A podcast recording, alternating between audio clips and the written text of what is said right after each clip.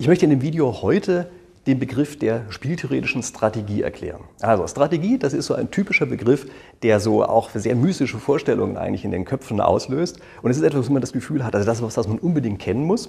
Ich glaube auch, dass man es kennen muss, aber ich sage Ihnen gleich, vermutlich werden Sie früher oder später in diesem Video enttäuscht sein, aber dann ganz am Ende hoffentlich auch wieder äh, wird sich die Enttäuschung legen und Sie werden merken, was man damit wirklich anfangen kann. Also ich sage Ihnen erstmal kurz, was eine Strategie nicht ist und das ist wahrscheinlich auch schon Teil der Enttäuschung, die da auf Sie zukommt. Eine Strategie ist keine, keine Methode, andere Leute zu überlisten oder schlauer zu sein oder sonst irgendwas. Darum geht es überhaupt nicht in der spieltheoretischen Strategie. Die Sache mit der List, das ist viel eher der Begriff des Strategems, der dahinter steht. Deshalb habe ich dafür übrigens auch eine eigene Videoserie gemacht, eigene Playlist. Ich habe auf die auch hier in dem Kanal verlinkt. Also wenn Sie Interesse daran haben, können Sie sich das hier angucken. Also das ist die Geschichte mit den Strategien, aber eine Strategie ist kein Strategem. Also das muss ich als erstes mal klar machen, sondern eine Strategie ist erstmal nur ein vollständiger Verhaltensplan. Nicht mehr und nicht weniger. Also vollständiger Verhaltensplan und das ist bereits die Definition für eine Strategie. Ich sage Ihnen gleich, was das bedeutet. Aber ich sage Ihnen mal ein paar andere Spezialfälle, die da auch drinstecken, die aber auf die eine Strategie aber nicht beschränkt ist. Also zum Beispiel ein Spezialfall davon kann sein, dass eine Strategie langfristig sein kann. Viele nennen das als die, die Kerndefinition der Strategie. Das ist aber in der spieltheoretischen Sicht nicht so. Also es kommt nicht darauf an, dass eine Strategie langfristig ist. Sie kann langfristig sein, aber sie muss nicht langfristig sein. Häufig wird auch gesagt, das, was das Top-Management macht, das ist immer eine Strategie. Ja, kann sein. Die Spieltheorie kümmert sich nicht darum, wer das macht. Also ob das der unterste Sachbearbeiter oder Hausmeister ist, der irgendwas macht, oder der oberste Top-Manager oder Investor, das ist vollkommen egal. Die Spieltheorie interessiert nicht, auf welcher Ebene diese Entscheidungen getroffen werden, sondern es müssen nur bestimmte Merkmale erfüllt sein, damit es eine Strategie ist. Genau das gleiche Investoren nennen es häufig eine Strategie, wenn sie auf eine ganz bestimmte Art und Weise Aktien kaufen und verkaufen. Also zum Beispiel immer sagen, was ich, wir machen eine Chartanalyse oder wir halten eine Portfoliozusammensetzung konstant oder dergleichen Dinge.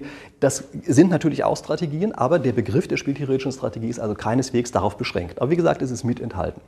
Also gucken wir uns erstmal kurz an, was ist denn jetzt äh, die Sache mit dem vollständigen Verhaltensplan? Also wie gesagt, die Definition für eine spieltheoretische Strategie ist bereits, es muss sich um einen vollständigen Verhaltensplan halten, handeln. Dass ich diesen Begriff ständig wiederhole, äh, das mache ich auch ein bisschen deshalb, damit es sich in Ihr Gehirn einbrennt, denn das, was wir im Alltag tun, ist normalerweise völlig unvollständig. Also, wenn Sie planen, von Frankfurt nach Hamburg zu fahren, gucken Sie sich einen Weg an, den Sie fahren können, den planen Sie. Und landläufig würde man auch sagen, das ist sozusagen meine Strategie im abstrakten Sinne. Aber die spieltheoretische Strategie verlangt ja, dass der Plan vollständig ist. Und der ist nicht vollständig, denn sie machen keine Eventualpläne für den Fall, dass sie irgendwie von dem Weg abkommen. Also für den Fall, dass zwischendurch eine Straße gesperrt ist, ein Unfall war. Sie sich verfahren haben, Sie aus Versehen irgendwo falsch abgebogen sind oder sonst was, dafür haben Sie erstmal von vornherein in der normalen menschlichen Planung keine, äh, keine Vorsorge getroffen. Eine spieltheoretische Strategie verlangt aber, dass Sie das tun. Die spieltheoretische Strategie verlangt sogar, dass Sie für solche Situationen Vorsorge treffen, die Sie aufgrund Ihres eigenen Verhaltens ausschließen wollen. Also mal angenommen, Sie wollen von Frankfurt nach Hamburg fahren, Sie planen nach Bad Homburg zu fahren, dann schließen Sie damit ja aus, dass Sie über Offenbach nach Hamburg fahren, was vielleicht auch ein bisschen unsinnig wäre. Aber die spieltheoretische Strategie verlangt, dass Sie trotzdem einen Plan haben, selbst für die Situation, von der Sie selber ausschließen wollen, jemals dort reinzukommen. Also Sie merken, sie verlangt sehr viel. Und das ist auch der Grund, weshalb im echten Leben eine spieltheoretische Strategie praktisch nie verwendet wird oder auch nur vorhanden ist.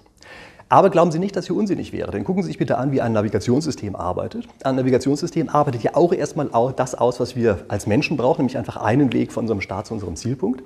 Aber für den Fall, dass wir vom Weg abkommen, macht es eine Neuplanung und rechnet dann von dort einfach weiter, wie es dann eben weitergeht. Also stellen Sie sich vor, wir landen dann plötzlich in Offenbach wider Willen dann sagt uns trotzdem das Navigationssystem, okay, das war zwar großer Mist, dass du hier bist, aber hey, wir wissen, wie es weitergeht, gibt hier eine entsprechende Alternativroute.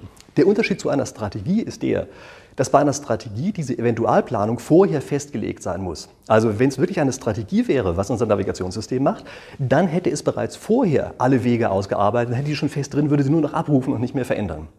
Das äh, mag kleinlich klingen, dass ich auf diesen Unterschied hinweise, aber im echten Leben oder im echten spieltheoretischen Leben sind diese beiden Situationen äußerst unterschiedlich und haben eine andere strategische Bedeutung. Also, Sie können sich merken, ein Navigationssystem ist zwar im Resultat ähnlich wie eine Strategie, indem es einfach immer Eventualpläne schnell ausarbeitet, sofern sie dann erforderlich sind. Also insofern ist es schon relativ nah dran an einer Strategie, aber die stehen eben nicht von vornherein fest und das unterscheidet sie von einer Strategie. Ja, auf diesen Unterschied komme ich in einem anderen Video nochmal zu sprechen, weil das echt eine etwas kompliziertere Sache ist. Also machen Sie jetzt erstmal nur klar, äh, das ist eben Navigation sozusagen, ist nah dran, aber es ist nicht ganz genau äh, eine äh, Strategie. So, jetzt äh, muss man sich noch mal ganz kurz ansehen, was gibt es eigentlich in der Literatur? Ich habe so ein bisschen vorher rumgegoogelt, mir mal angesehen, was schreiben eigentlich andere Leute so über Strategie. Äh, was Sie häufig feststellen werden, ist gerade in der Managementliteratur, dass dort gesagt wird, also es gibt normalerweise einen großen Unterschied zwischen der geplanten und der am Ende umgesetzten Strategie. Nun, wenn das so ist, dann kann es nicht um eine spieltheoretische Strategie gehandelt haben. Das muss man sich klar machen. Ja? Denn eine spieltheoretische Strategie verlangt ja, dass Sie für jeden Eventualplan, jede Situation, in die Sie kommen können, schon einen Eventualplan vorher gemacht haben. Das heißt, es kann gar keine Abweichung von Ihrem Plan geben.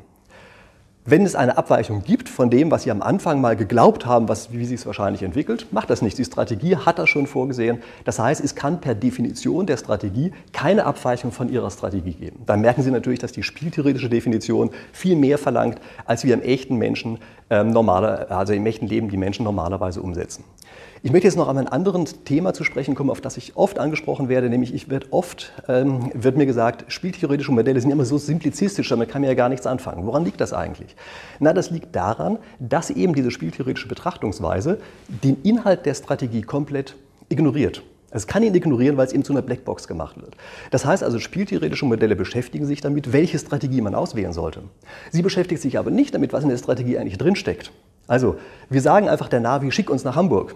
Wir sagen ihr nicht und kümmern uns am Ende auch gar nicht darum, wie genau der Weg ist, wie sie uns nach Hamburg schicken will. Und in sehr vielen Fällen wäre es auch kontraproduktiv, wenn wir das machen würden. Ja, die, die Stärke der spieltheoretischen Analyse besteht gerade darin, dass wir eben diese Detailarbeit auslagern auf so ein sozusagen ein mathematisches Sondergebiet und sagen, naja, da gibt es Strategien ja, und da passiert schon irgendwas, aber wir kümmern uns jetzt nur darum, welche Strategie ausgewählt wird. Und das ist der Grund, weshalb spieltheoretische Modelle eben so unglaublich stark vereinfachen können und weswegen wir es eben schaffen, damit eine sehr komplexe Welt mit relativ einfachen Modellen abzubilden und dann überhaupt nur analysieren zu können. Das ist ja etwas, was äh, im Grunde genommen die ganz große Stärke der Spieltheorie ist und was eben normale andere Analysemethoden normalerweise ähm, nicht schaffen.